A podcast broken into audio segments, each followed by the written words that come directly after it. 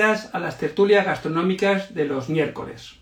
¿Sabes cómo maridar o armonizar los vinos con los platos? Soy Rafa Prades, autor de la trilogía Sabrosos Bocados, y hoy estaremos con Julio Iglesias, un defensor del arte del saber comer y beber, para hablar de los vinos y de su relación con la comida. Vamos a ver si enlazamos con... Aquí está, por aquí. Muy buenas, Julio, ¿qué tal estamos? ¿Qué tal, Rafa? Un placer, ¿qué tal? Eh, Muy bien, aquí estamos. Me alegro mucho que hayas aceptado esta invitación. eh, Un placer, ya a sabes, un participar placer. con nosotros. Bueno, Ya sabes que además desde hace tiempo que no nos veíamos, pero bueno, aquí estamos. sí, la verdad que sí, hace, hace mucho tiempo. Bueno, antes de nada, si os, si os parece, eh, vamos a hablar un poco sobre, sobre Julio. ¿eh?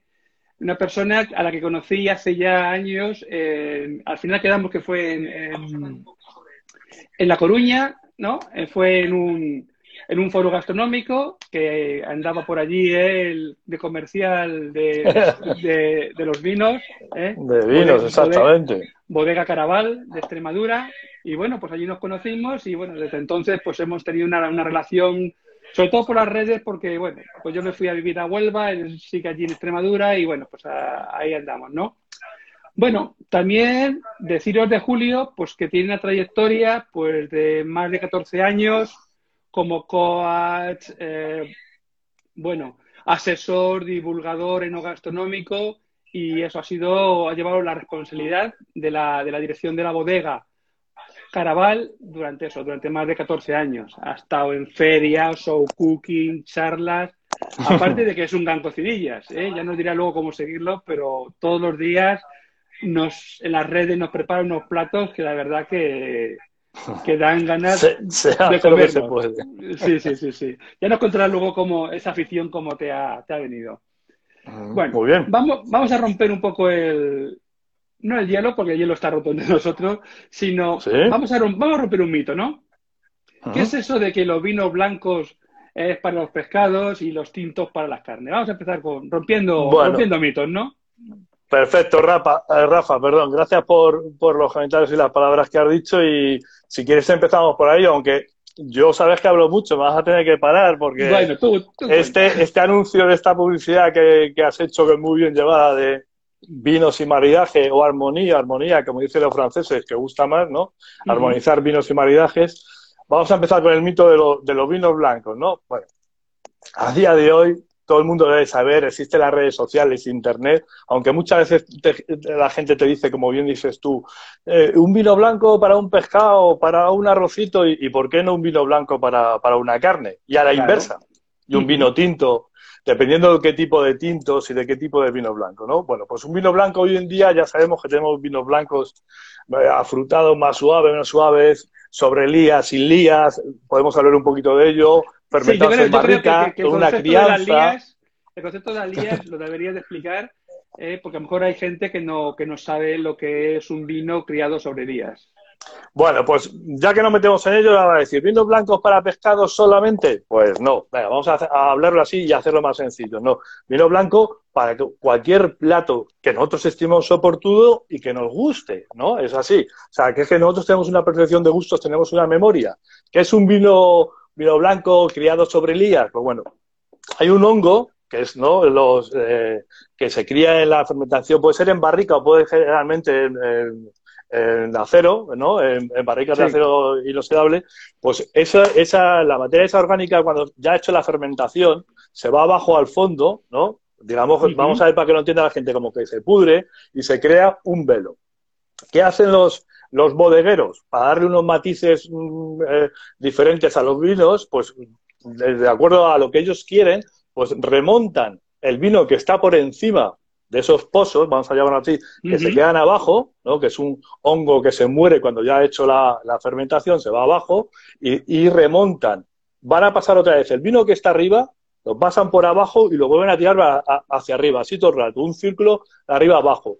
Y, se va- y van cogiendo tantas veces como ellos quieran, ¿vale? Yo no soy Ajá. técnico ni tampoco soy enólogo, pero básicamente es así. Entonces ese, ese, ese vino coge unos matices diferentes de esa Ah. uva que, que Que si ha no fermentado y que, que si no, no tendría, exacto, porque ya se, se cría, el hongo se va para abajo, hace su fermentación, hace su elaboración y ahí se queda y de arriba ya lo sacan y lo embotellan. ¿Vale? Pues eso es el, el, el, sobrelía. Luego también están las crianzas en barrica que ahora empiezan a traer los blancos, se han puesto de moda, ¿no? Y a llevar eh, esos vinos que te dicen crianza de 3, 4, 5, 6 meses. Bueno, ya un poco más complejo, dependiendo de la uva, ¿no? Que hay muchas uvas blancas y buenas, pero todos los vinos son buenos. ¿eh? Esos sobrelías están de modas ahora. Lo que que, a ver, son vinos blancos que no son nada, eh, son un poco más complicados de, de beber. Es que los estoy intentando explicar la manera más sencilla sí, sí, sí, y, no metiéndome en cosas, yo en cosas técnicas. lo estás explicando perfectamente. Claro, para que la gente lo entienda y que me, y que me prueben los técnicos y los enólogos y, y, los bodegueros si cometo algún error, ¿no? Es para que la gente lo entienda, ¿no? Es, entonces eso, en esa, en esa barrica, sobre todo en los, en los depósitos de acero inoxidable, que es donde se hace más, que es lo que decía antes, se va remontando y se va de arriba abajo a través de unos conductos, se pasa otra vez el vino por uh -huh. abajo, rompe otra vez las lías y vuelve a subir y así tantas veces así como ellos como... crean oportuno, conveniente, ¿vale? Ajá, conveniente para sacar ese vino en concreto y esos matices concretos, ¿vale? ¿Cómo yo armonizar? Primer, yo los primeros vinos eh, que probé bajo, bajo. Lías fueron gallegos. Fue, ¿dónde fue? Fue en el, en el, restaurante, en un restaurante, no me acuerdo ahora mismo del restaurante, fue, fue en Prudente, en Santiago de Compostela, donde el primer, probé el primer vino sobre Lías. Bueno, allá es que hay, hay, sí, no, sí, sí, ahí hay grandes vinos, sobre todo en, en, en Galicia de blancos, hombre, tenemos el Ribeiro, tenemos el Avariño, pero también, acordaros, también, también tenemos la Ribera Sacra donde también se hacen muy buenos tintos, ¿no? Sí, sí, sí, pero sí, sí, es verdad que, que, ellos empezaron a hacer esa, esa, esa, clase de elaboración que ahora ya se ha extendido, lo hace, bueno, los enólogos están muy bien formados, la tecnología ha evolucionado, y ahora mismo, a mí cuando me preguntan, voy a dar una charla, voy a dar una formación, y sobre todo voy a aconsejar a hosteleros que me piden consejo, porque claro, yo durante 14 años, como usted ha dicho, mi profesión está más que lo diga ahora, pero está bien. Me he dedicado a beber y a comer. Así. ¿Qué, qué mejor? He comido, que mejor, exactamente. En grandes restaurantes, conozco a casi todos los estrellados, por hablar así de forma eh, uh -huh. campechana, y, y, y, sé cómo armonizar, cómo maridar o tener una orientación, ¿no? ¿Cómo, cómo se puede hacer eso? Uy, me tengo acoplado. ¿Ahora? No, ya, ya, ya, ya. Ya, ¿vale?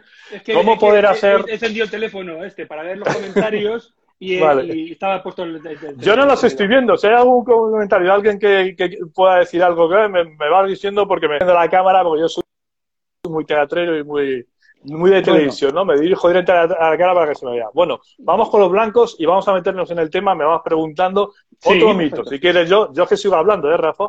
Otro no mito preocupes. que podemos hacer, que nos preguntaron una vez, y como decía el gran Ignacio de Miguel, uno de los mejores enólogos que hay en España, ¿no? Aquel que empezó el proyecto con el Marqués de Grillón, que es dejarse en Toledo, en Malpica, ¿no? Mm. Que le llamaban locos cuando decían, ¿cómo vais a empezar a hacer un vino allí? Pues mira, tomar ahí tenéis los vinos de Maquedón, que son unos vinazos, y ahí, y ahí están. Bueno, pues Ignacio Miguel, en varias charlas, pero una, una en concreto en Plasencia, sí. va a decir el restaurante porque es bueno, en Casa Tomás, en Plasencia, que se come muy bien. Vamos a hacer ahí promoción de, de la gente de Extremadura, que también me gusta. Le preguntaron una vez, y ya posiblemente más veces han dicho, pero una vez una persona, oiga, por favor, ¿me, ¿nos puede decir a la hora de maridar, a la hora de servir, de armonizar, a qué temperatura se pueden servir los vinos? Dijo en general, da igual blancos o da igual tintos. Yo voy a dar una serie de pautas para que la gente lo entienda que es muy sencillo. Insisto, lo que voy a decir prácticamente es conocido de todos, pero sí es cierto que hay que tener ciertos detalles. Vale. Contestación de Ignacio de Miguel, de genio, estos son todos locos, ¿no? yo a veces discuto con él por muchas cosas, pero son todos locos. Eh, usted beba el vino a la temperatura que usted quiera.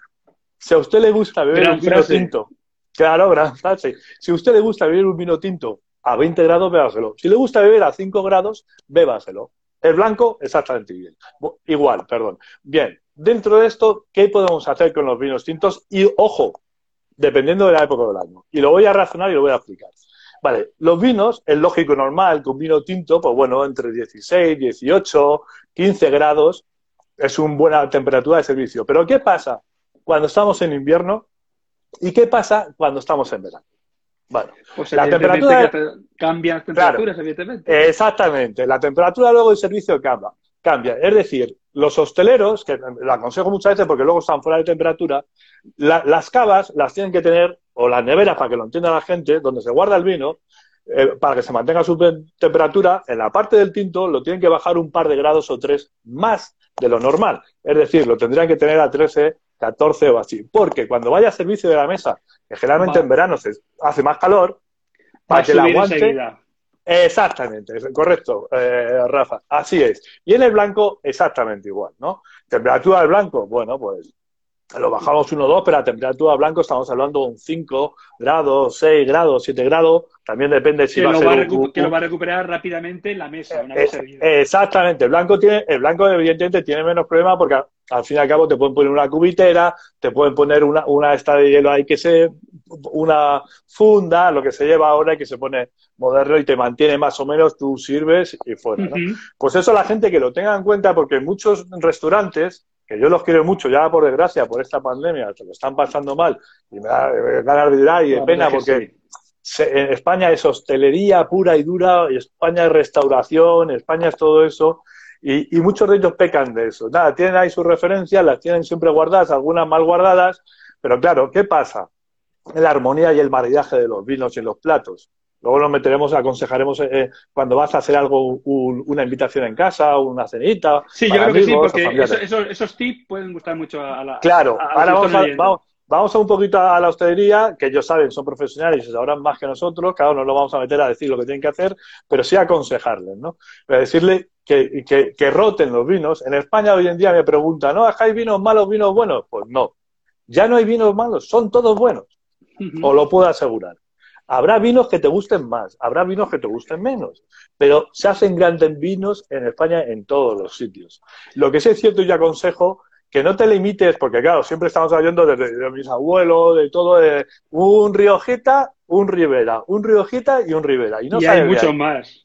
Hay Y hay más. muchísimos más. Hay grandes vinos, como estábamos hablando, y muy bien lo has dicho tú, Rafa, en Galicia. Hay grandes vinos en Zamora, hay grandes vinos en Murcia, en Málaga, en Vinos que, quizás, que- vinos que quizás antiguamente eran demasiado a lo mejor ásperos para el paladar, pero que, que actualmente, pues, pues por la tecnología, porque se sabe más, pues son vinos que son más amables al, al paladar quizás, ¿no? Co- correcto, y, es que grandes vinos, como decía, con Alicante. Alicante tiene uno de los mejores vinos que a mí me encanta, ¿no? Pero está un poquito fuera del mercado, un poquito caro, que es el fundillón.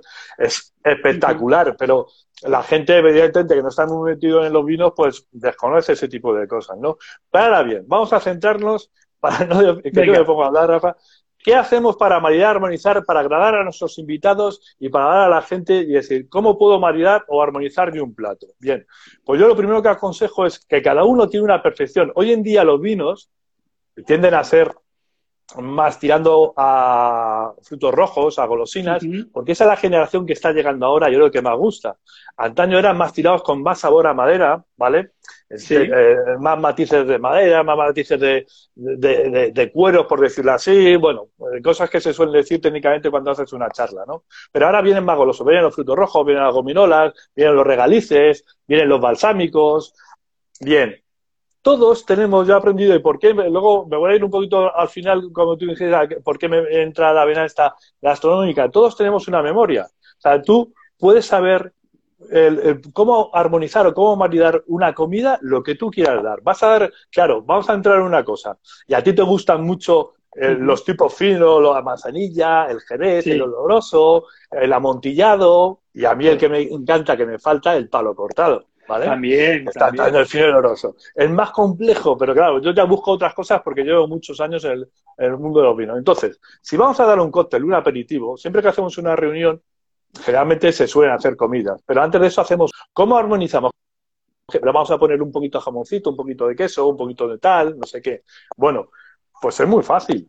¿Qué tipo de, pues si pones un jamón, si pones unos picos, unas almendras tostadas? Te lo, lo acabo de decir, ¿no? Pues un vino dulce, semidulce, un jerez, un seco, un oloroso, un amontillado, un vino blanco lo puedes poner también. Pero la memoria te lo va a dar a ti. Claro, ¿cómo podemos llegar a esto? Al final todo se traduce en economía, Rafa, ¿no? ¿Y cómo Pues sí. podemos hacer todo esto? Es mejor, las, el- los restaurantes, ya hemos hablado de ellos y hay que dejarse aconsejar cuando vamos a los restaurantes. Pero claro, a la hora de hacer en casa una cena o un esto, pues tenemos que ir a comprar un vino y no tenemos ni puta idea.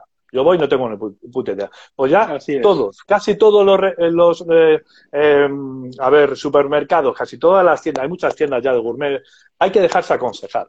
Entonces tú llegas es fácil, es que es tan sencillo como eso.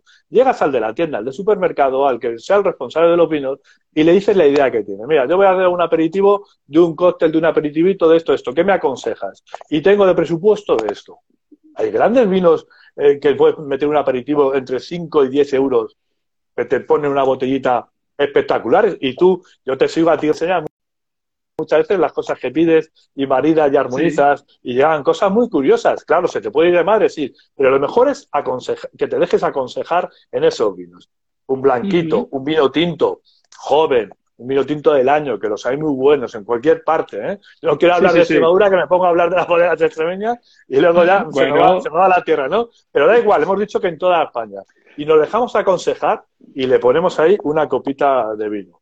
Vale, si en el momento que te juntes cuatro o cinco gente lo vas a hacer. ¿Qué le vas a hacer luego? ¿Un arrocito? Le puedes poner un, vino tinto también, un vino tinto con algo de crianza, cuatro o cinco meses, y te dejas aconsejar.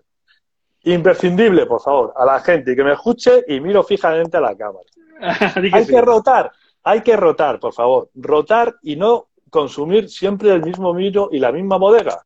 Yo he sido comercial durante mucho tiempo y cuando iba a las catas aconsejaba a la gente que allí donde fuera, donde fuese, hiciera lo que viene, ¿no? Más o menos así.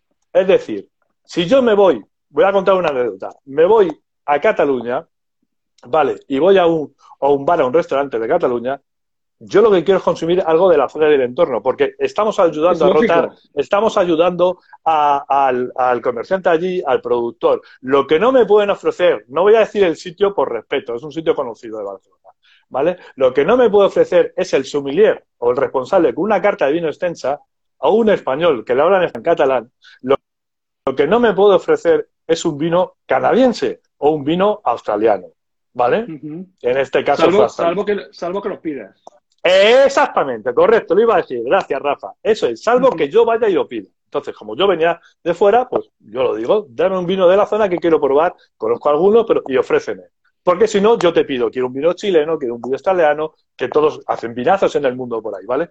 O sea, rotar, no siempre. Es que me gustan mucho los Riojas. Bueno, pues cuando pruebes un vino de Jumilla, o un vino de Málaga, o un vino de Alicante, ¿no? O un vino de Extremadura, te sorprenderá. así, así el, paladar lo acostumbras, porque si no, se, eh. se, satura el paladar y con un, con un mismo sabor. Entonces es bueno hacer esos cambios y probar diferentes vinos para poder apreciar las virtudes y defectos de cada uno según tus gustos, evidentemente, claro, porque no todos tenemos, como decías tú antes, los, el mismo paladar.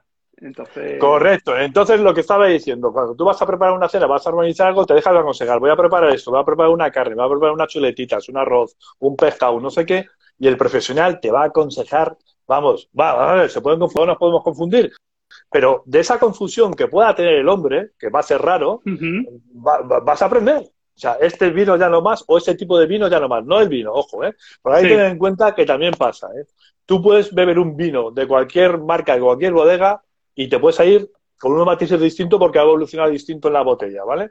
Eh, luego discutiremos si corcho o, silicona, lo que sea. Pero tú abres otra botella de esa misma añada, con esa misma crianza, ¿vale? Y de esa misma marca, y puede ser un, vino que esté perfecto y redondo, ¿vale? Los vinos, eh, igual que cogen virtudes en su evolución desde que se embotella, porque hay que ver un poco la vendimia, se recoge la uva, Depende si va a tener más crianza o menos crianza, o va a evolucionar. En la botella siempre tiene una evolución. Y ahora cuando me dicen, ¿corcho natural o no corcho natural? Bueno, corcho natural siempre. ¿Por qué? Porque en contra de lo que dice mucha gente, y sobre todo en los países nórdicos que, exigen embotellar con rosca, el corcho natural hace, es materia viva y ayudamos, quieras o no, a los alcornoques. Porque hay que entender que en España junto con Portugal, somos los mayores productores de, corcho del mundo. Portugal es el número uno, creo, y España va después, ¿no? Y dentro de eso, Extremadura, el, el alcornoque, ¿vale? Pasados seis o siete años, hay que quitarle la corteza. porque si no se va a caer y se ahoga. y, y, y, luego vuelve a salir más fuerte y vuelve a salir de más calidad.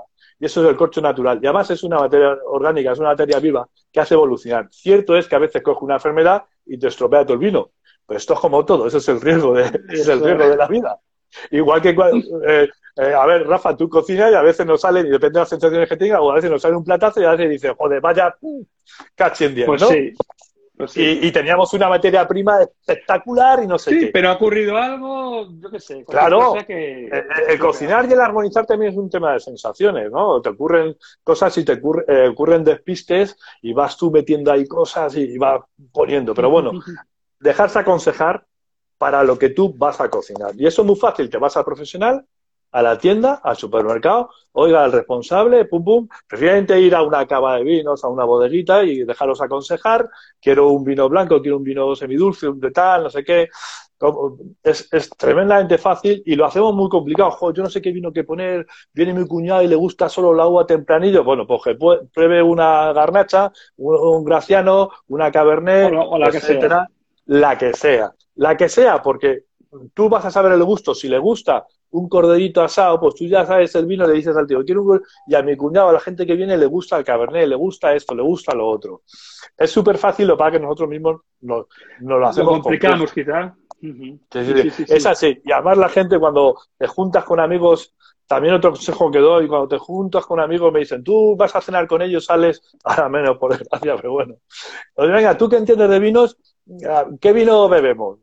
Yo soy el que menos voy a elegir. Pero yo puedo conocerlo, ¿no? Pero yo elegiría uno que no conocemos. No, este que le conozco, no, error. Vive un, no se te bebe ve, un vino no que se, no conoces. No se te ve bien, Julio, dicen. No se me ve bien, ¿por qué? A ver, ahora, ¿tú me ves ahora bien? sí. Ahora sí, pero que A se, estaba, estaba borroso antes, se iba la, la, la imagen. Vale, porque a lo mejor me muevo mucho y, el- y- y la cámara no así. Vale. No lo, no lo Bueno, sé. Bueno, ¿se me Ahora ve bien ahora? Ahora sí. Perfecto. Venga, vale. Pues lo, que estaba diciendo, la gente, vas a un restaurante o vas a decir, voy a ver, voy a ver me, gusta este, es que no quiero decir marcas para esto, ¿vale? Me gusta este tipo de vino, eh, porque le conozco. No, error, otra vez error. Cada vez que hagas una cena, un maridaje o algo, prueba cosas diferentes, luego repetirás. Y luego podrás aconsejar, oye, he bebido este vino, me ha gustado, no sé qué. Pero yo cuando voy a un restaurante, a un restaurante nuevo o a un restaurante Sí. conocido, lo ellos ya saben que a mí me gusta, que me, a Julio, he traído este vino, pruébalo, tal, porque a mí me gusta. Pues eso, en realidad, es lo que hay que hacer. Y ayudar a rotar, porque todas las bodegas, que en España hay más de 7.000 bodegas, con el boom de la construcción, nos volvimos locos y empezamos todos a hacer bodegas, ¿no? Y yo participé desde- desde cero, como tú bien has dicho, en Bodega Caraval, ahí en, en Alía, en la provincia de Cáceres, ¿no? Denominación de origen Ribera Guadiana, en un proyecto desde cero. Pero nos volvemos a hacer locos a, hacer bodegas y vinos. Bueno, si he dicho que hay más de 7.000 bodegas, pues imaginaos cuántas referencias de vino hay solamente en España, ¿vale? Para la Una- hostelería, unas pocas. una unas poca. poquitas. Para la hostelería es tremendamente difícil eh, tener esa bodega y, y armonizar muchos platos con esa bodega, ¿vale? Vuelvo otra vez a la hostelería. Como la, la gran hostelería, los restaurantes estrellados no existirían, ¿vale? No existirían si no hubiese una armonía con los vinos o con los eh, o, o con cualquier vino, cualquier plato. No existiría porque van ligadas obviamente a Qatar y a esos vinos. Vale, dentro de eso, ellos siempre, los estrellados, tienen sus equipos, sus enólogos, sus sommeliers, sus asesores, y preparan esa armonía de esos platos en función de las sensaciones que vamos a tener, que tú lo has dicho antes, ¿no? No todos tenemos el mismo paladar y todo lo demás. Cuando vayamos a un, a un restaurante de cierta categoría y nos vayan a cobrar una pastita que nos cobran, un dinerito, ¿no? Pues 90 euros, 100, 100 y más 50, 60, si quieres el maridaje con los vinos. Vamos, vamos a hacer un ejercicio a esa gente que se lo pueda permitir, no todos, cuando les vayan echando los vinos, aconsejo, porque algunos restaurantes que yo he ido, incluso estrellados y de grandes estrellas, se sorprendían de lo que yo hacía. Yo me dejaba todas las copas en la mesa y le obligaba a que me las dejara. Porque, señores, cuando tú estás bebiendo un vino de calidad, lo normal es o envinar el vino o cambiar la copa, ¿vale? La copa, sí. Pero eso ya a un nivel alto, ¿vale? No en todos los sitios. No vas allá a la bodega, te comes un puchero de lenteja y les va a decir, no, esto es como mi hermano, una vez, "Eh, que no me ha, Julio, que no me ha cambiado la copa. Digo, "Eh, ya dónde estamos, coño, que aquí tienen tres copas, ¿no? Vale. Dejamos las copas ahí y luego repasamos todos esos olores y nos va a venir una perfección y una armonía que nos va a servir, ojo lo que voy a decir, para luego poder armonizar en otro sitio, otros restaurantes o en casa cuando Porque vamos a hacer un maridaje. Porque tienes esa memoria ya de- Es- olfativa. Exact- exactamente, tienes esa Mira. memoria olfativa y te gusta. Dime, Rafa. Sobre, lo que has comentado de que muchos restaurantes te hacen un maridaje de, de vinos con, con los platos, te voy a recordar una frase que me dijo a mí José de, de Atrio. Atrio, sí, gran. José y Toño. José, pero encantador, José me dijo, quiero nos mucho. dijo, una, nos dijo una vez en una conversación, dice, yo a esos sitios no me gusta que me hagan eh, armonía de vinos, porque al tercer vino ya no sé distinguirlo. Dice, dos, tres vinos, dice, es lo máximo. Y hay sitios en los que te ponen a mejor, pues hay siete platos, te ponen siete vinos diferentes. Y dijo, máximo correcto. dos, tres vinos. Me dijo José una vez. Cor- correcto, es correcto. Por eso digo que hay que tener cuidado y luego coger la percepción de, de, de, de- de la armonía que te están dando. Cuando tú vas a hacer una cata, una cata profesional, no puedes catar más de 6 7 vinos porque al final se te va, ¿no? Sí. Es la percepción No. que tienes y el Claro. paladar que tiene cada uno. Pero sí, esos dos o tres vinos o cuatro, los que tú bien dices, dejarlos ahí y luego. Porque veremos los defectos que hasta los grandes estrellados los tienen, ¿vale? A la hora de armonizar y hacer, porque los tenemos todos. Y, y veremos los gustos que nosotros tenemos en contra de lo que ellos nos proponen. Que está bien, porque para otro grupo le gustará, ¿vale? Es lo que quiero dar a entender Se te, que la ve- gente. se te ve se- otra vez. No sé por ¿Yo qué, qué hago entonces? No lo ¿Me sé. renuevo aquí? No sé si en la red No, aquí no, aquí. Ahora. no está, está un poquito pixelado. Pero se, te escucha por lo menos. Bueno, pues eso es para que no se me vean la- las arrugas o algo así. Sí. Que no falte el humor. No sé, yo me veo bien. Vale, que no nos falte humor, ¿vale? Si es verdad que, vamos a preparar un maridaje cuando vamos a hacer un- un- una cena en casa o vamos a algún sitio con un vinito blanco, un vino tinto, nos sobra. Era ese ejemplo de, de las armonías que te ponen y la cata de vino, porque efectivamente, como bien dice nuestro amigo José, de Atrio, dos estrellas Michelin en Cáceres, el único eh, restaurante con estrella Michelin en Extremadura, que ya es penoso, reclamación a la guía Michelin desde aquí, por favor, revisen un poquito Extremadura, que hay alguno más que se merece alguna estrella más, incluso ellos la tercera yo creo, pero bueno, vamos Sí, a dejarlo ahí. estoy, de, merece. estoy de acuerdo en que se merece la tercera. Estoy de. Pero vamos, se merece la tercera y alguno más que la ha hecho muy bien. Podría nombrar a muchos, simplemente en Cáceres, lo conoces igual que yo, hay grandes restauradores. No voy a nombrar uno y otro para no molestar, pero hay muchísimos de ellos. En Badajoz también, y fuera Plasencia por arriba, y bueno, en, en muchos sitios, ¿no? Muchos sitios, Y- sí, sí. Cada vez la. Extremadura ha- ha mejorado muchísimo. Y tengo referencia últimamente que en, que en Badajoz también está aumentando muchísimo el nivel. Sí, sí, sí. Está a- aumentando mucho porque se está, la gente se está formando. Hay muy buena hostelería. Por cierto, la Escuela de Hostelería de Mérida, que la dirige un gran amigo nuestro como es Francis Refolio, que está dirigiendo ahora la escuela, y, y- y ya de antes viene formando a muchos cocineros. Ahí tienes a, Sí. a- a uno muy bueno que formó Francis en- con Martín Verazategui, el yerno de Martín Verazategui que está allí, ¿vale? Y, y salen muy buenos profesionales que, que, que tiene, que tiene la hostelería en, en Extremadura. Vale, dicho esto, vamos a volver a lo mismo, a lo mismo de antes, porque yo me enrollo. Tú me dices, tiempo, Tú no te acabamos. preocupes, tú no te preocupes. Seguimos. Lo que estaba diciendo antes, sí es cierto lo que decía nuestro amigo José de Atrio, que cuando tú vas a- cuando tú te pasas de 3, 4, es verdad. Luego te he dicho, bueno, pues esos 3, 4 o 5, 6, yo he llegado a hacer, es verdad, no voy a decir el restaurante, pero en uno de Galicia, he llegado a tener hasta 10 copas. ¿eh? Sí es verdad que al final, cierto, te marea. Pero bueno, aprender de eso, a qué hacer, a qué no hacer, con qué maridar y, y no maridar, si va con esto o no va con esto. Vale. Otro consejo que voy a dar a la hora de y maridar. Sobre, sobre los maridajes, eh, también yo creo que comentar de que hay diferentes tipos de maridaje, porque Mm. pueden ser por similitud o por contraste, por ejemplo, ¿no? Sí, sí, sí, por, por- claro, por similitud con esos matices que te va a hacer esa elaboración del plato o por el contraste. Y va por un ejemplo que me ha venido, mira, y esto que la Eso. gente se dirá que no está preparado. Hace muchos años, muchos años, a alguien le, le llamaron loco por meter sal al chocolate. Y fíjate. Y fíjate ahora lo que hacemos con la sal y mezclamos la miel. Yo ahora, ahora estoy haciendo muchas elaboraciones que pongo el aceite con yogur griego, le pongo la miel y le pongo sal de escamas. Ya puede ser a limón, ahumada, con pimentón de la vera, con lo Como que sea. sea. Como sea, pero le- ahí lo que acabo de decir es clave. O sea, puede ser por similitud o por contraste. Da igual, nosotros lo buscamos y lo hacemos. Por eso digo que se, dedican, se dirijan al profesional, al de supermercado, al de la tienda gourmet, a la bodega del barrio, al hombre de confianza y le digas lo que vas a comer o la intención que tienes preparar. O te vas al pescadero, que mucha gente lo hace, nuestras madres lo hacían nuestras abuelas, Manolo, y Manolo te decía, pues mira, esta melucita de pincho que tengo aquí, prepáramela bien con ajitos, con perejil, y le vas a meter un jez o le vas a meter un vino blanco, que te va a quedar que te va a quedar de lujo. Ahí está, la cara de decir, Rafa, muchas gracias por decirlo, por similitud o por contraste, es clave. La gente que aprenda, todos los que somos cocinillas, que hemos empezado con la pandemia, se ha disparado lo de las cocinas. Evidentemente yo, durante todos esos años, y, nos conocimos en, La Coruña, en, un foro en Rafa, yo hemos coincidido con muchos cocineros, hemos visto pasar delante de nuestra muchos cocineros, han elevado muchas cosas y yo, lo que he dicho, he tenido la suerte de, poder viajar y estar en muchos restaurantes y, ver cómo elaboran y tener grandes amigos cocineros. Eso me ha dado una base. Yo no soy ni chef ni cocinero ni nada. Por mucho que algunos me digan chef, cocinero, tal. Yo soy un cocinilla, pero cocinilla de los cocinillas. Bueno, claro, para ser, para ser un gran una, una frase que es que esta es mía, ¿vale? Para ser un gran chef no hay que perder nunca el espíritu de cocinillas.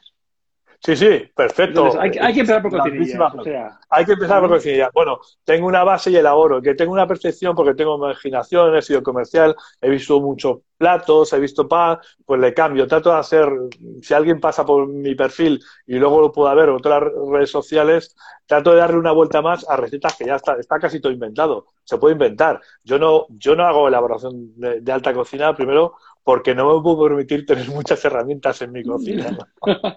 ¿no? pero lo que haces tiene muy buena pinta, ¿eh? Claro, yo básicamente me dirijo a la gente que con una sartén, eh, con un puchero y con un horno o un microondas puede cocinar y presentar platos y agradar más a la vista. Porque últimamente lo que nos agrada es, lo primero es la vista, ¿no? Y el olfato. Y el, olfato, casi es lo, primero. Sí, sí, correcto, rectifico. Y lo primero es el aroma. Eso Rectifico, lleva razón, lleva razón. Luego ya la vista. Y luego ya la vista dice, bueno, puede ser que sí o puede ser que no. Pero, pero de momento es el olfato. Eso es lo que trato de mostrar. Y ahora con las redes sociales, con los teléfonos estos modernos, que tú puedes hacer fotografía y además, pues armonizar. Yo en, mis perfiles, dado que me he dedicado mucho al mundo del vino, no me ya me meteré más adentro, pero es otro proyecto, ¿no? Pero la gente me dice, oye, Julio, ¿por qué no armonizas tú que entiendes algo de vinos y no sé qué? No me, a veces sí comento algún vino por proximidad o porque me han ofrecido, me han regalado. Yo, creo que, debería, que deberías hacerlo. ¿eh? Pero bueno, otro día, si quieres, esa sabiduría que tienes la tienes que transmitir a, la, gente. Otro día, si quieres, más adelante, cuando ya acabes con todos tus compromisos, que sé que tienes muchos y que no das abasto, podemos hacer una cata en directo. De momento, ah, esa, idea ya la tengo y, y estabas en mente, ¿eh? O sea, lo de la cata está, hacer una... está, pensado. Sí, sí, sí, sí. Y pero tienes, tienes ocupado ya hasta mayo o junio, por lo menos. no, bueno, he, he, parado en marzo. No, perdón, en abril. Tengo abril que ya completo ya.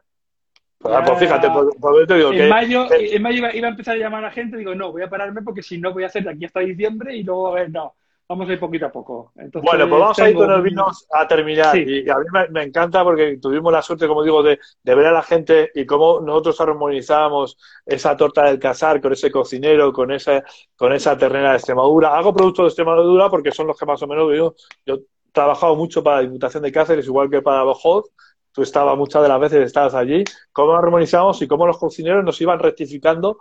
Pasaban por ahí grandes cocineros extremeños, claro, evidentemente, que trabajamos con las diputaciones, y cómo armonizaban y cómo decía, pues mira, esto le va, esto le va. Y tú a veces diferías con ellos. ¿Y no? Eh, bueno, porque, tenemos diferentes gustos. Eh, exacto, lo has dicho antes. No, gustos y diferentes memorias gustativas. Diferentes memorias ¿eh? gustativas. Es lo que decía yo tenemos unos recuerdos ya más golosos, más eh, moras, más gominolas y tal, y con eso, con lo que vamos a cocinar, podemos elegir un vino en función de lo que le digamos al... perdamos la vergüenza, de verdad. Por favor, venid a la cámara otra vez, perdamos la vergüenza, consultemos al sommelier, al del bar, al del restaurante, al de la tienda, al de la bodega, que nos va a aconsejar bien. ¿Por qué nos va a aconsejar bien? Porque no le interesa perder un cliente. Eh, ojo, se puede confundir, lo he dicho antes. No pasa nada, aprendemos todo de nuestras confusiones y nuestros fallos, pero tenga, olvidémonos de que si un vino blanco para un pescado no sé qué, vino blanco con barrica y no sé qué, también se ha puesto de moda ahora los vinos ecológicos, los vinos orgánicos, que para mí más o menos son iguales. A ver, ahora que me he metido en este follón de vino ecológico, vino orgánico, que están de moda y, todo ese tipo, necesitan una certificación especial. ¿Qué es un vino ecológico? ¿Qué es un vino orgánico? Bueno, todos aquellos que se elaboran de manera tradicional en algunos casos el ecológico o el orgánico, que no utilizan eh, maquinarias, que es todo manual, y que utilizan levaduras y todo que le da el propio viñedo, ¿vale?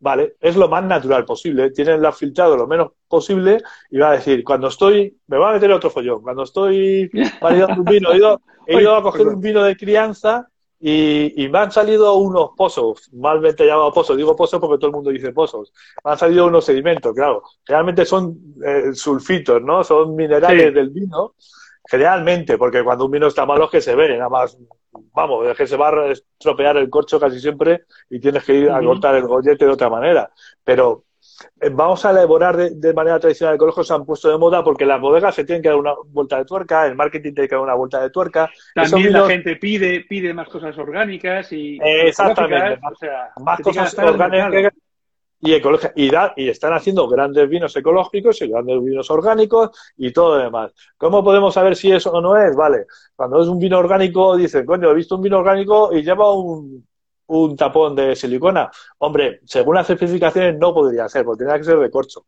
¿vale? Porque estos son productos naturales.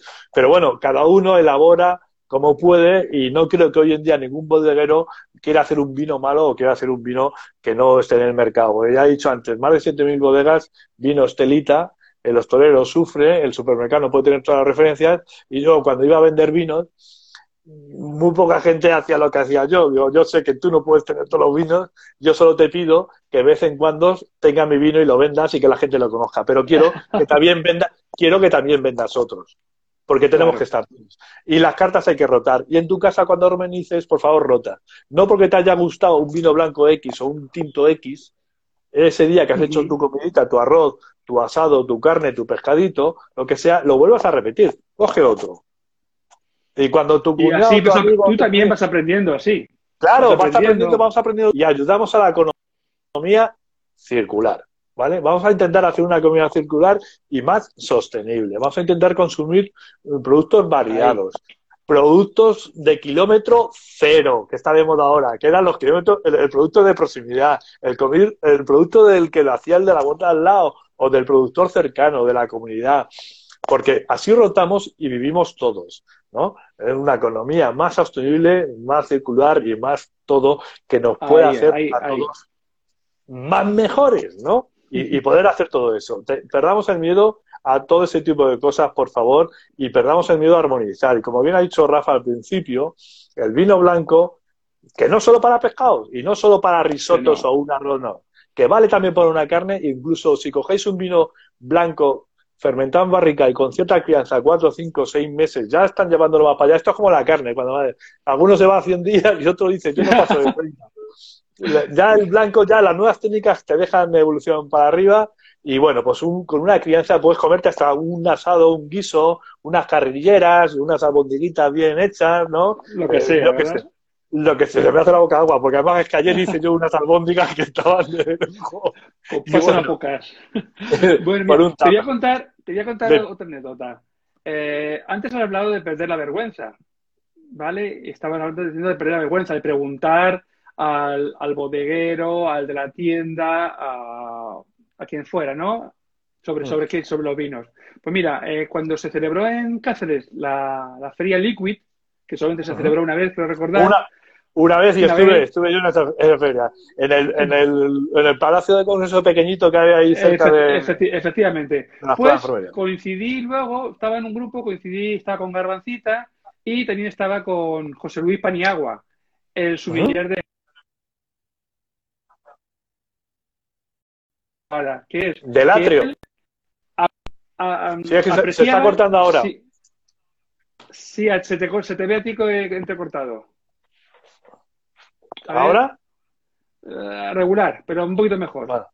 José Luis Paneva, pues, sí, gran, amigo también. Pues, dime, dime. pues nos dijo que el cliente debía de perder la vergüenza y decirle tranquilamente a él, mira, quiero un vino de tal estilo, pero con un máximo de tantos euros. Dice, yo lo agradezco, porque, porque así ya busco lo mejor que tengo en mi bodega con ese precio. Porque muchas veces no sé, si le doy un vino barato, se va a pensar de que, de que vaya vino tiene esta bodega. Si le doy un vino caro, va a creer que se la quiero clavar, por decirlo de alguna manera, ¿no? Entonces, a mí me dan un tope, yo busco lo mejor que tengo de acuerdo a, ese precio. Y yo realmente lo he hecho, eh, cuando he ido otras veces, como yo sé que le gusta, yo le digo, mira, para el vino tengo pensado 80, 90 euros. Porque ya que voy a Atrio, mm, no voy a no jatimo, quiero decirte, si, estoy en otro sitio no me bebo un vino de 90 euros, pero... Correcto. ya que me lo puedo permitir, pero bueno, yo siempre también sigo un consejo, eh, por lo normal general, Rafa, te corto, perdona, lo normal es, es gastarte, pues eso, alrededor de 15 euros en un vino. Y ahora voy a decir una cosa para la hostelería, también consejo. Antiguamente el vino Vamos a ver, cuanto más crianza tiene, más caro tiene que ser, porque se tarda más en poner en el mercado, ¿vale? Va a decir de manera, ¿por qué los vinos son caros? el hostelero está acostumbrado antiguamente a que tú le, comprabas un vino a 5 euros, le llegaba el distribuidor y te clavaba cuatro veces más y te lo llevaba a 25 a 30 euros. Error. Error y más error ahora. Porque los consumidores nos acostumbraron, nos acostumbraron mal, ¿vale? Nosotros eh, cogemos y nos vamos a un restaurante, pedimos un, después de comer un cafetito, nos tomamos una copa y nos clavan 7, 8, 10 euros por una copa y no nos quejamos. Pero vamos ahora mismo a un restaurante y nos clavan 3 euros y medio, 4 euros y medio o 5 euros por una copa de vino y nos quejamos. ¿Vale? Y nos quejamos, pero claro, el hostelero quiere seguir sacando, yo los aconsejo, el mismo porcentaje. No, vamos a ver, tu margen no está en el vino. Tu escandallo y tu margen está en el plato que se lo puedes imputar, ¿vale? En las viandas. Sí. ¿eh? Tu margen está en el café, tu margen está en el té, ¿vale? En las infusiones y en todo eso, y tu margen ya se lo sacas en el destilado, porque a ti te, cobran una botella de destilado X 10, 12, 15 euros, a no ser que sea de reserva alguna cosa especial, a un whisky, alguna ginebra especial, o un y lo y lo pagas. Pero un vino no le puedes imputar tanto dinero, porque ya se lo sacas en el, en el escandallo del plato, ya se lo sacas en el café, en el té. Vamos a ver, el café deja un margen abismal. si la cerveza deja, el café deja mucho más. Ya se lo está sacando. No perjudiques a los bodegueros tanto y vamos a ajustarnos un poquito todos los precios, porque las bodegas, la bodega, los productores van asfixiados, van muy asfixiados. Y cuando nosotros vamos a comprar eh, o vamos a consumir un vino, pues nos perjudican mucho ahí porque nos clavan un dineral por esa botella de vino. Y tú lo estabas diciendo ahora, claro, si tú te vas a un dos estrellas, un tres, pues evidentemente tengo el presupuesto de esto y José Luis, es verdad, lo que reclama, déjate aconsejar, déjame, a ver, ¿qué te quieres gastar? ¿No quieres armonizar? Pues yo te eh, pues si te puedes gastar 30, 40 euros, 50, 60, 70, pues bueno, pues vale. El Natro, que tiene una de las mejores cartas de vino de este país, y no del mundo entero, tienen vinos muy bajos por 30, 40 euros, ¿eh? Y luego ya va subiendo. Vale, también tienen el vino más caro del mundo, uno de los vinos más caros del mundo, porque no lo quieren vender, que es el famoso Chate de no me acuerdo de qué año. De sí. A 3.300.000 euros, perdón, digo 3.000. Y, y, claro, dice, y le preguntas a Toño José, ¿por qué está este precio? Porque no lo quiero vender. Si alguno lo paga. No, pues pero le, le, daría un disgusto a José. no, no, no. Como alguien pide que sí. José a mí me ha metido en la afición, ahora que lo digo, cuando estamos armonizando, de los tocaji, de los tocaji, de la uva tocada del vino húngaro. Yo soy gran comprador de esos vinos y los dejo. Son uvas pacificadas, uvas con la enfermedad de la motritis y todo ese tipo de vinos que van muy bien que todos dicen como un Pedro Ximénez, ¿no? Que tenemos aquí una uva estupenda y el Pedro Ximénez para un postre o lo que sea, pero los puedes meter también en un cóctel, los puedes meter también en una merienda, los puedes tener un, cóctel por la mañana, un cóctel por la tarde, y él fue el que lo metió, pero claro, esos precios, desde que tú lo compras y aguantas unos años, ya se revalorizan. Claro, ellos en su día hicieron una versión, le gusta mucho el arte, le gusta mucho los vinos y hicieron una, una, una inversión que hizo según cuenta, a espaldas de Toño. Sí, sí, sí, correcto, así es, así, así es. Y se gasta unos cuantos hierrines, como dice mi abuela, ¿no? Unos cuantos euros se gastó ahí. Bien, ahora eso, tú lo acabas de decir, vamos a un tipo de gasto para armonizar, ¿qué nos podemos gastar? Pues mira, entre 10, 15 euros, hay vinos blancos muy bien, por debajo incluso de 10 euros, pero bueno, vamos a poner 10 euros, vinos blancos y tintos también, nos podemos ir un poquito más, a 15 euros, ¿vale? Y en un restaurante exactamente igual, estoy hablando de una bodega. La gente normal no se puede llegar a gastar 20 o 30, 40 euros en un vino, y si le gusta hacer comida no se puede llegar a gastar tanto y tener nada. Pero hay grandes vinos por debajo de 10 euros y entre 10 y 20 euros, tanto tintos como blancos. Nos hemos olvidado de los rosados y los espumosos, ¿no? Vinos tranquilos o espumosos o nerviosos como, como el famoso que dio Don Periñón, el abadés este, con el famoso esa, champanoa, ¿no? El método champanoa, champán, que, que, ya no lo han quitado aquí y aquí ya escapa porque no podemos decir champán. Pero bueno, da igual hay grandes vinos y, las bodegas, yo trabajaba para una y duele mucho de decir, cuesta mucho elaborar un vino. Un vino tinto, por ejemplo, de la bodega en la que yo trabajaba, yo puedo decir que más o menos tiene el mismo coste, puede estar incluido el vidrio, mira que algunos luego afinan, hacen el vidrio más, es que es un mundo muy grande que no quiero extenderme mucho, pero puede estar entre 2,50 y 2,75 euros el coste de producción mínimo. Ojo, luego va a influir un poquito más. Luego hay que distribuir, hay que almacenar. exacto. en España tenemos, en España las bodegas ya han despertado y están vendiendo directamente, pero claro, tenemos el canal distribuidor, el distribución que lo hacen muy bien, conocen la hostelería y hay que apoyarse en ello, ¿vale? Pues todos tenemos que hacer el justo precio. A mí me costó durante más de 14 años cómo poder armonizar y convencer al hostelero a qué precio tiene que vender y al coste que le estaba llegando. La bodega os puedo asegurar desde ese coste puede, en el caso de nuestros vinos, dependiendo de la crianza, puede imputarle dos euros o tres euros más. Imaginaros la cantidad de vino que hay que vender para que una bodega sea rentable. Es muy difícil. Hoy en día es muy difícil, ¿vale? Pues todo eso se traduce cuando tú vas a comprar un vino y vas a armonizar un vino, hostias, eh, que me cuesta 20 euros, me cuesta 20 y tanto, me cuesta 10. Pues si un vino te cuesta 10, echar para atrás, hacer ejercicio a la inversa. Si tú has comprado un vino por 10 euros, imaginaros que el de supermercado, el de la tienda, tiene que ganar. El distribuidor que le pone el vino tiene que ganar. Y el bodeguero tiene que ganar. Os acaba de decir el coste de un vino más o menos que puede tener una botella. Si os dais cuenta, no apretemos tanto. Es verdad que no todo el mundo, insisto, se puede permitir el comprar ciertos vinos o tal, pero hay vinos que por 10 euritos, si vamos a hacer una merienda, una cena, están bien, 10, 12, 13, 14, 15, están bien. Podemos irnos a 20, por debajo de 10, 5, 6, 7, 8, grandes vinos que podemos tener ahí, ¿no? Es que es súper maravilloso las bodegas y el mundo del vino que tenemos aquí. Armonizamos. Voy a volver al principio, con tu permiso. Sí. ¿Queremos aperitivo? Yo empezaría a decir a la gente que se han olvidado, porque todas las bodegas de Andalucía, casi todas los de los finos jereces y demás, son de capital anglosajón. Lo sabes, ¿no? Casi todas, pocas quedan ya de capital español o en mano, salvo Alvear, que sigue siendo después de 300 y pico años, creo que todavía capital 100% español. Las demás ya no lo son, ¿vale? O casi no lo son. Bueno, pues yo empezaría a la gente que empezara a probar, y tú eres un gran conocedor de ellos y a ti te gustan, esos finos, esos olorosos, esos amontillados, ¿no? Ese tipo de vino, eh, vamos a decirlo andaluz, ese tipo de vino que tiene una elaboración muy curiosa, ¿no? Sí, sí, sí. eso, sería, para, para, eso sería otro capítulo, para hablar de los vinos de Jerez. Claro, sería otro, eso sería otro capítulo, pero que empezara por ahí y a probar cuando va a hacer un, un aperitivo antes de comer. ¿Por qué? Eh, a ver, a nuestra edad, con la edad que tengo, eh, a ti, Rosa, también cuando nosotros de pequeños no teníamos hambre, pues nos daban nuestras abuelas y, nuestra madre esquina Santa Catalina. Y nos abría el apetito. Recuerdo. Bueno, pues el vino de Jerez y el vino andaluz, voy a hablar bien de ellos, puede ser cualquier otro, ¿eh?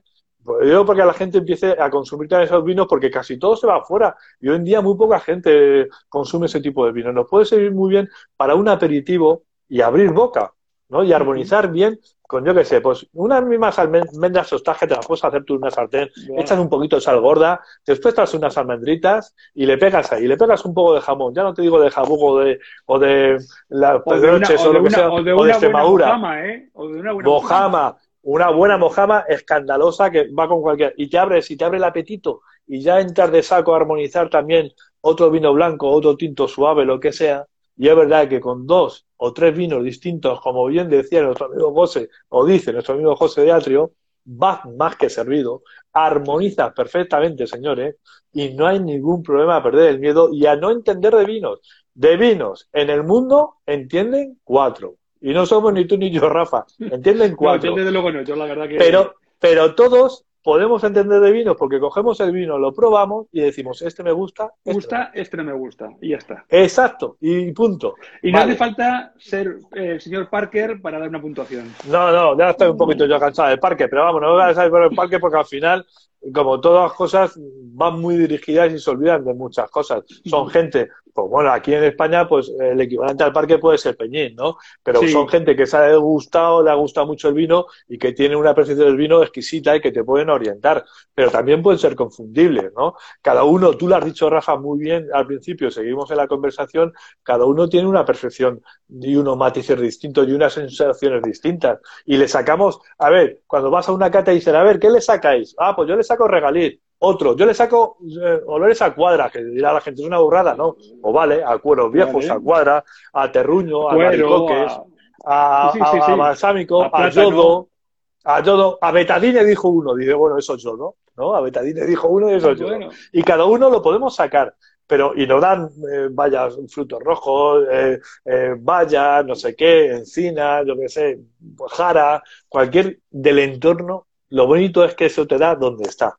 ¿Por qué existe lo del Master of Wine en el mundo, que son 200 y pico, que esos te sacan cualquier cosa? Porque esos sí que son verdaderos y esos sí que son los que entienden de vino. El resto, bueno, enólogo, como he nombrado yo antes a Ignacio Miguel, hay muchos, o cualquiera de ellos, eh, saben muchísimo más y te pueden sacar las perdidas. Y son los que realmente elaboran los vinos en función de, de ciertos matices. Y los mercados el mercado está y la tendencia de consumo está perdiendo. Los grandes estrellados ya producen su propio vino en función de lo que van a lograr. Hay uno muy bueno que lo hace que es Ángel León, en la Poniente, en Andalucía, ¿Ah, con estrellado. Ese le ha dado mucho con esto del, de la mar y las algas y las luces y todo ese tipo de, de plancton que está sacando, pues ya piden que le elaboren cierto tipo de vinos, ¿no? También lo, lo hacen todos los grandes, ¿no? Lo hacen todos los grandes. Entonces las bodegas, ahí se va a sacar ese vino, pues empezamos a producir, empezamos a investigar y empezamos a sacar todas esas cosas que nos da la tierra autóctona y que decir, estos vinos son de aquí. Por eso también en España existen lo cual, los grandes... Va a haber mucha compenetración entre esa comida y ese vino que se Claro, tú lo has dicho antes, ¿qué es? ¿Por similitud o por contraste? Lo has dicho, ¿no? ¿Por similitud o por contraste? Jugamos con todo eso. Hoy en día tenemos un conocimiento de elaboración y de gastronomía que no se tenía antes. Ojo, Tú lees el libro este de, ¿cómo es? La marquesa Barevere o Berebere. Para, para, Bere. para Bere, un libro. la, tengo por aquí. Sí, yo, yo, lo, aquí, arriba la tengo. Ahí arriba, ese es, sí, le está señalando porque este ese es. Un libro. completa. Exactamente, que te pones lo, que, lo, lo, avanzada que era esta mujer y, y, y, y cómo laboraba y cómo cocinaba y, y, tú empiezas a leer el libro y te quedas embobado y luego sigues las recetas y, ya estaba adelantando lo que tenemos ahora. ¿Es cierto o no es cierto? Para que ahora, claro, hacemos verificaciones, hacemos eh, cocinado al vacío, utilizamos el runner, utilizamos esto, utilizamos lo otro, ¿no? Y, damos unos matices distintos y nos ayudamos mucho. Por eso entra mucho en juego el tipo de vino que podemos elegir y que nos dan a elegir. Por eso entra mucho en juego que hay que dejarse aconsejar y, perder el miedo y perder la vergüenza. Lo, que hemos comentado antes. Claro, y perder la vergüenza. Es una cosa que está bastante clara y algún día entre mis proyectos pues me podré hacer lo de los vinos y demás, pero no me quiero meter porque pasaría de ser imparcial a lo mejor a ser partidista y tengo que andar con mucho cuidado para que la gente no se moleste, ¿no? Pero bueno, me están escribiendo mucha gente de toda parte del mundo porque estoy cocinando de tal manera que la gente luego de palabras, si digo, lo pueden armonizar, y pueden utilizar cualquier cosa, pero solo es para dar ideas, ¿no? una idea que puede ser diferente, que puede usar contraste y que la gente pueda despertar, porque hoy en día es un tutorial de internet nosotros que subimos vídeos, Rafa, tú también, la gente puede seguir una serie de pautas que le sirven también para armonizar, armonizar, perdón, y le sirven también para maridar. Es muy fácil, muy sencillo, y al final te confundirás, quemarás los huevos, quemarás el arroz, o te saldrá una cosa, pero conseguirás darle tu toque, y como yo siempre he dicho, a ti te gusta, vas a hacer que le guste a los demás. A los demás, efectivamente. Bueno, yo creo que, este tema daría para, mucho más. Bueno, yo como verás puedo seguir, pero... Llevamos casi una hora ya. Bueno, nos hemos pasado, vale.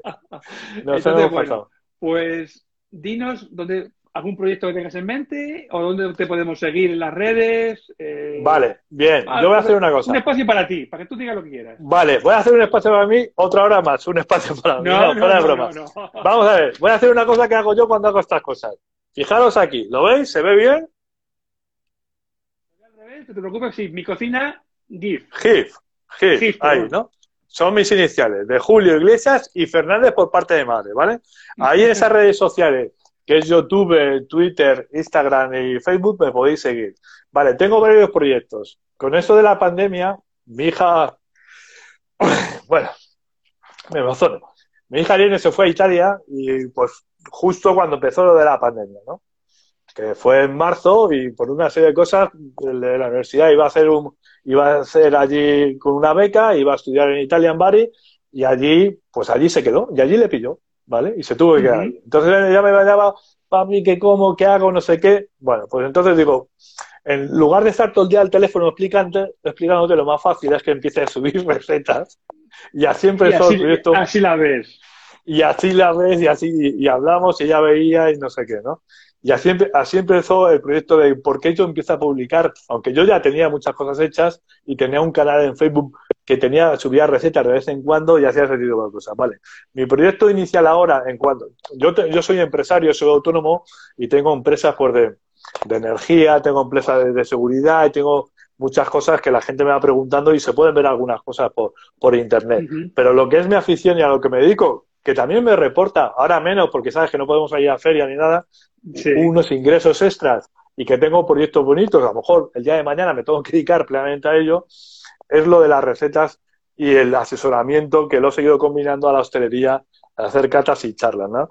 Porque yo empiezo a subir, sobre todo, a utilizar mucho Instagram, que está de moda, y el canal de YouTube, lo hice nuevo en, en abril, empecé el 10 de abril del año pasado, y mi proyecto inicial es llegar a los 365 días con 365 recetas diferentes.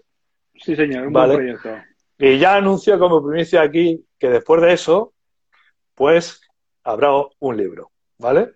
Qué bien. Esto es primicia, que lo hacemos aquí y lo, y lo digo aquí. Habrá un libro de esos 355 recetas de pandemia y el por qué empieza ese proyecto y el por qué lo inicio, ¿vale? Después de eso, tengo más proyectos porque me están presionando y me dicen de por qué no hacer cosas con vídeo, hacer más directos. Me dedico solo, si alguien ve mi perfil de Instagram, sobre todo, que es más de fotografía, yo subo la foto, digo que hay que dirigirse al YouTube a ver la receta, elijo una foto mejor o peor, pero ahí está, y luego doy la idea. Mi, idea es esa, el proyecto siguiente en cuanto a la pues armonía. Te, deseo eso es en esos los 365.